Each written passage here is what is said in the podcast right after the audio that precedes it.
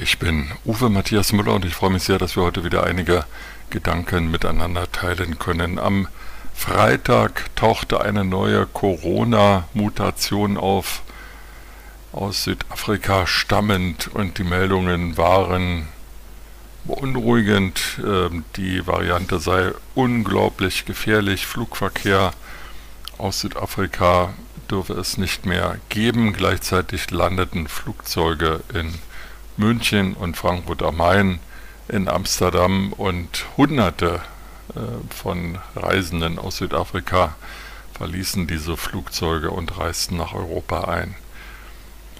Gleichzeitig gab es Stimmen, ich habe sie vor allem vernommen vom bayerischen Ministerpräsidenten Markus Söder, der eindringlich forderte, nun müsse man doch endlich mal handeln, und einen Lockdown beschließen. Die Ministerpräsidentenkonferenz müsse jetzt zusammentreten und nicht erst am 9. Dezember. Die künftige Familienministerin Anne Spiegel sprach ebenfalls von einem Lockdown, genauso die Leopoldina. Der Virologe Drosten sagte an einem Tag, dass äh, die Mutation aus Südafrika vielleicht doch nicht so gefährlich sei, um am nächsten Tag zu sagen, eigentlich lägen nicht genügend Forschungsergebnisse vor und er, ist, er sei schon sehr besorgt. Mhm. Ja, und während die Weihnachtsmärkte geschlossen sind, auf denen Familien vielleicht herumschlendern könnten und Kunsthandwerk bestaunen dürften, sind die Fußballstadien voll, auch an diesem Wochenende. Und äh, ich höre, dass äh, bei den Profifußball Spielen die Einlasskontrollen äh, auf 2G oder 3G sehr professionell abgehandelt würden. Ob das allerdings auch in den unteren Klassen so ist, weiß ich nicht und stelle es auch mal in Frage. Sehr ambivalente Erscheinungen, während die jetzige Bundesregierung unter Führung von Angela Merkel und Bundesgesundheitsminister Jens Spahn warnen und auf die neue Bundesregierung verweisen, tut die neue Bundesregierung einerseits so, als ob sie handeln würde, so kündigte der FDP-Chef Lindner die Bildung eines Krisenstabes in dieser Woche noch an, obwohl die Regierung noch gar nicht im Amt ist. Und andererseits verweisen andere FDP-Politiker darauf, dass doch die Länder alle Handlungsmöglichkeiten hätte, mehr Werkzeug bräuchten sie nicht.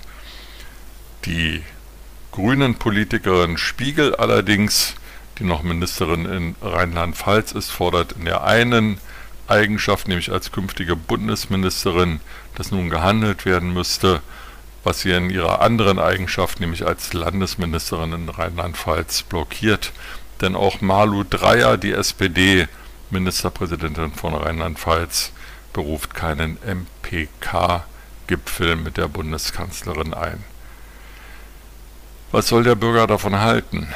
Ähm, ich kann mir darauf kein, keinen anderen Reim machen, als dass die neue Bundesregierung der alten keinen Erfolg gönnt oder dass die alte Bundesregierung der neuen keinen Erfolg gönnt oder dass die Politiker, egal welcher Partei sie angehören oder welcher Koalition der alten oder der neuen, einfach nicht wissen, was sie tun sollen oder einfach nicht wissen, was sie tun.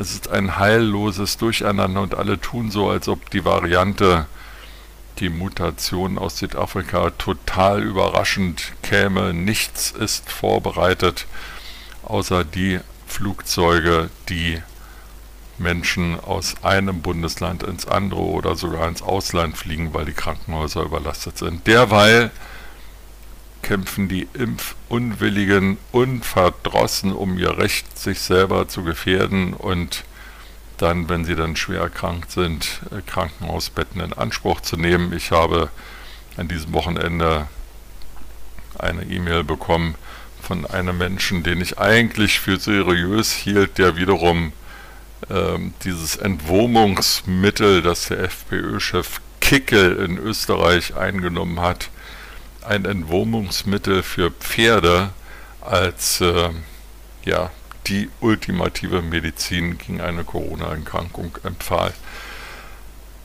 Man kann nur mit dem Kopf schütteln und äh, ja, sich abwenden. und am liebsten alle Nachrichtensendungen schließen.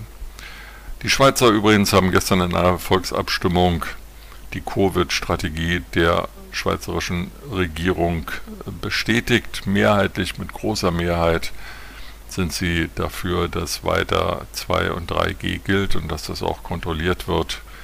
Das sind die freiheitsliebenden Schweizer, allerdings ist auch deren Impfquote international unterdurchschnittlich. Was bleibt, ist weiter zu hoffen, dass man selbst, der alles getan hat, um sich und seine Verwandten und Freunde zu schützen, ähm, nicht erkrankt, auch nicht an dieser neuen Mutation aus Südafrika. Und es bleibt zu hoffen, dass bei den Politikern endlich irgendwann ein überparteiliches Vernunftdenken und Handeln einsetzt. Denn die Hoffnung stirbt zuletzt. Mit diesen Gedanken in den Tag wünsche ich Ihnen eine gute Zeit und freue mich, wenn wir uns bald wieder hören.